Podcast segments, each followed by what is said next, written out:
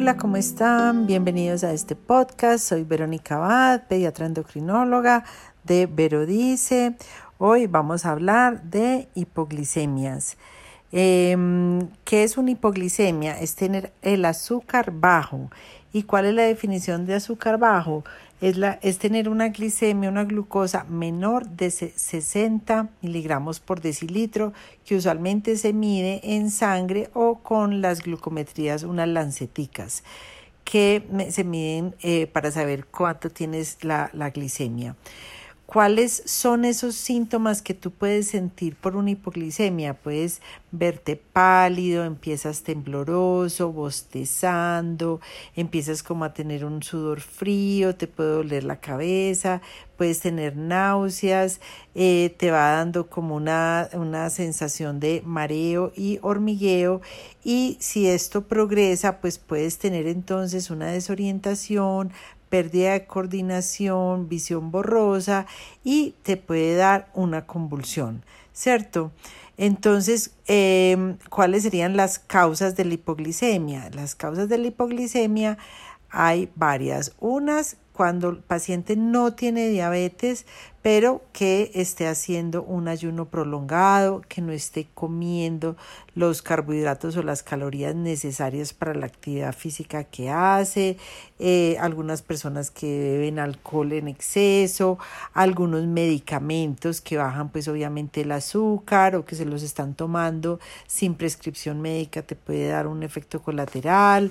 Em, una, una, producción excesiva de insulina que se llamaría hiperinsulinismo y muchas veces hay una condición que los niños nacen con eso y empiezan con hipoglicemias desde el primer año de vida o en los adultos pudiera ser la causa de eh, un tumor que sea productor de insulina.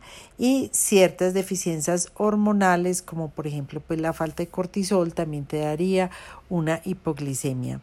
Y eh, o por ejemplo pacientes que hayan tenido un bypass gástrico, una cirugía bariátrica, también pudieran tener hipoglicemias em, durante el día.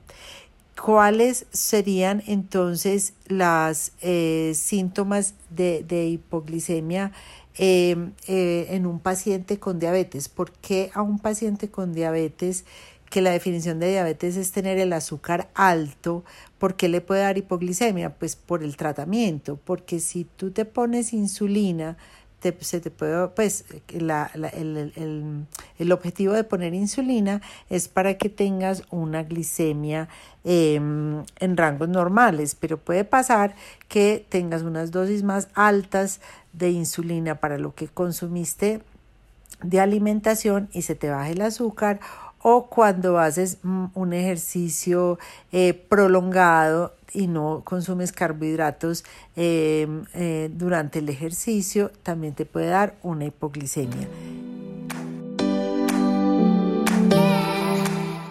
Entonces, ¿cómo sería el, el manejo? Por ejemplo, si tú tienes diabetes eh, está ese riesgo. O sea, tú tienes que aprender a manejar esa, esa, esa hipoglicemia, porque ese riesgo está, porque muchas veces eh, puedes estar con una gripa, con una condición, digamos, de salud que hace que los requerimientos de insulina se suban o se bajen y eh, entonces tú te pones unas dosis de insulina que son más altas para ese momento y se te puede bajar el azúcar. Entonces, ¿qué hay que hacer ahí? Lo más importante es que tienes que corregir con, em, eh, con azúcar. Entonces, si tú tienes hipoglicemia, tú tienes que corregir con azúcar y, y, y, lo que, ¿cómo lo vas a corregir? Con 15 gramos de carbohidratos, que viene a ser por ejemplo, venden tableticas de glucosa de 5 gramos, entonces te comes 5 tableticas de glucosa. O si tú vas digamos, en el carro y tú sabes que tienes diabetes, tú tienes que mantener en esa riñonera o en ese morral, tienes que tener bolsitas de azúcar de esas del, del café que también tienen 5 gramos de carbohidratos y te comes así 3 eh, bolsitas seguidas o eh, un, un, juguito que sea azucarado, te lo consumes cuatro onzas de ese jugo o una cucharada de azúcar o miel, que muchas veces también puedes tener bolsitas de, de esas mieles que dan para los en las comidas rápidas para el pollo, también podrías utilizar esa como rescate cuando te estás sintiendo maluco o cuando tú conoces a una persona que tiene diabetes y se está sintiendo mareado tiene esos síntomas. Y esperar 15 minutos para volverle a medir la glucometría y ver si ya está en más de 60, que sería rangos normales, entonces ya está corregida. Pero si a los 15 minutos tú todavía sigues debajo de 60, le tienes que volver a dar 15 gramos de carbohidratos. Y esperar otros 15 minutos. ¿Qué más pudieras hacer? Pues estar pendiente que no te vuelva a ocurrir. Entonces, por ejemplo, tú dices, cada vez que yo voy a entreno de fútbol, eh, se me baja el azúcar, pues entonces tú tienes que consumir 15 gramos de carbohidrato al empezar el entreno, no hacerlo en ayunas, y si el entreno lleva más de una hora, consumir 15 gramos de carbohidrato. Y lo otro es mirar la dosis de insulina que tienes en el día, que probablemente la tienes que reducir para que cuando hagas ejercicio no se te baje el azúcar. Y em, es, muy importante que también tengas eh, una, una ampolla de glucagón. ¿Qué es el glucagón?